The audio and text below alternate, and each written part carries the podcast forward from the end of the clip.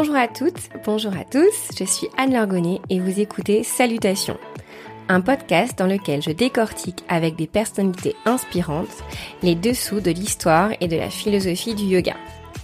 Deux petites nouveautés pour cette saison 2. Des épisodes solo dans lesquels je partagerai avec vous mes découvertes et mes questionnements, et des épisodes où vous, auditrices et auditeurs, serez mis à l'honneur. Si vous venez de découvrir Salutations, bienvenue Sachez que vous pouvez aussi me suivre sur Instagram. Vous pourrez bientôt y découvrir en avant-première mes invités et leur poser toutes vos questions.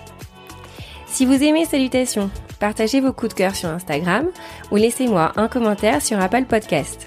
Je suis toujours ravie de vous lire et c'est ce qui est de plus efficace pour faire grandir cette chouette communauté. Tout l'été, Laura Harley est mon invitée sur Salutations professeure de yoga reconvertie, fondatrice du podcast Histoire de changer et passionnée d'histoire et de philosophie du yoga, elle nous offre une série de 8 épisodes sur les mythes hindous. De quoi s'informer et s'inspirer tout l'été. J'espère que vous aurez autant de plaisir que moi à écouter ces récits. Bonne écoute Bonjour et bienvenue dans cette série d'épisodes sur des histoires de la mythologie hindoue. J'espère qu'elle vous fera voyager et passer un beau petit moment pendant votre été. Aujourd'hui, je vous raconte l'histoire de Shiva danseur. La danse est le plus sublime, le plus émouvant, le plus beau de tous les arts, parce qu'elle n'est pas une simple traduction ou abstraction de la vie. C'est la vie elle-même. Henry Havelock Ellis.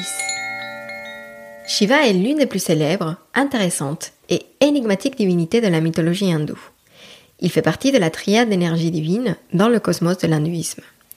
Il y a Brahma, le créateur bienveillant de l'univers, Vishnu, le perspicace conservateur et protecteur de l'univers, et Shiva le destructeur. Alors destructeur dans le sens positif du terme, car il détruit ce qui empêche l'univers de grandir pour faire place à du nouveau.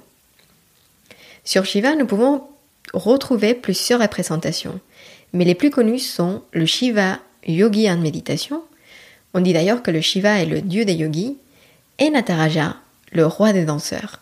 Nata veut dire danse et Raja roi. Vous avez déjà sûrement vu une sculpture ou une image de Shiva dansant. Cette danse symbolise la création et destruction de l'univers et c'est une représentation tellement fascinante qu'elle a inspiré beaucoup de monde.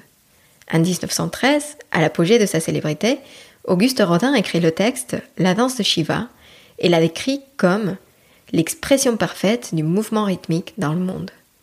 Le philosophe Aldous Huxley dirait de ce dieu danseur qu'il ne ressemble à rien qui existe dans l'Occident et que rien n'approche la symbolique de cette œuvre d'art qui est à la fois cosmique et psychologique. Pour citer un autre exemple, Fritjof Capra, physicien américain, auteur du Tao de la physique, a expliqué que cette danse symbolise non seulement la création et destruction de l'univers, mais aussi la danse des particules subatomiques qui sont étudiées en physique quantique. En 2004, le gouvernement indien a offert comme cadeau au CERN, le Conseil européen pour la recherche nucléaire, une statue de mètres qui se trouve maintenant à l'entrée de cet institut. Alors, quelle est l'histoire de Nataraja, de ce Shiva danseur? Notre histoire commence avec un groupe de rishis, des sages au pouvoir magique, qui n'avaient pas de très bonnes intentions et qui se comportaient, hmm, on va dire, de façon douteuse. Shiva et Vishnu voyant cela, décidèrent de descendre sur Terre pour les discipliner. Alors, Shiva se transforma en Indian et Vishnu en sa femme. Ce couple était d'une beauté extraordinaire, et quand ils arrivèrent au village où se trouvaient les rishis, toutes les femmes commencèrent à les suivre. Les rishis, jaloux de la beauté du couple, décidèrent alors de les éliminer. Ils envoyèrent d'abord un grand serpent venimeux pour les attaquer. Sans beaucoup de difficultés, Shiva prit le serpent dans sa main et l'enroula autour de son cou pour en faire un bijou. Alors le groupe de Rishi décida d'envoyer un tigre pour les tuer. Shiva combattit le tigre et utilisa sa peau pour se couvrir. Les Rishis étaient furieux. Ils ne savaient pas comment se débarrasser de ces deux intrus. Après maintes réflexions, ils eurent l'idée de créer Apasmara, le démon de l'ignorance. Apasmara avait un corps de nain et n'était pas très fort. Mais Shiva comprit vite qu'il ne pouvait pas tout, simplement le tuer. Détruire l'ignorance créerait un déséquilibre entre la connaissance et l'ignorance, et la connaissance pourrait alors être atteinte sans effort ni détermination dans le monde. Se croyant invincible, Apasmara devint très arrogant. Mais Shiva finit par trouver une solution. C'est alors qu'il commença à danser face au rishi. Il s'approcha d'Apasmara et l'écrasa avec ses pieds. Shiva dansait sur le petit démon et fut ainsi capable de le vaincre sans le tuer. Tous les spectateurs de cette danse restèrent bouche bée et étaient subjugués par la danse de Shiva.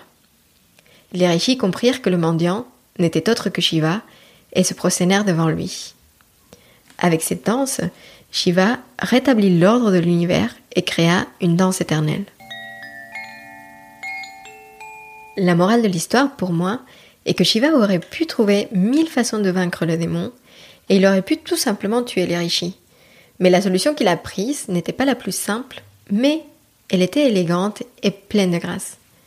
Donc, comme Shiva, nous pouvons apprendre à utiliser notre énergie de façon juste et essayer de traverser nos journées en dansant et en étant le plus gracieux possible. J'espère que cette histoire vous a plu et je vous dis à bientôt pour la prochaine histoire. Salutations, c'est fini pour aujourd'hui. Merci d'avoir écouté cet épisode. Si vous avez des commentaires ou des questions, n'hésitez pas à m'en faire part sur Instagram. À très vite!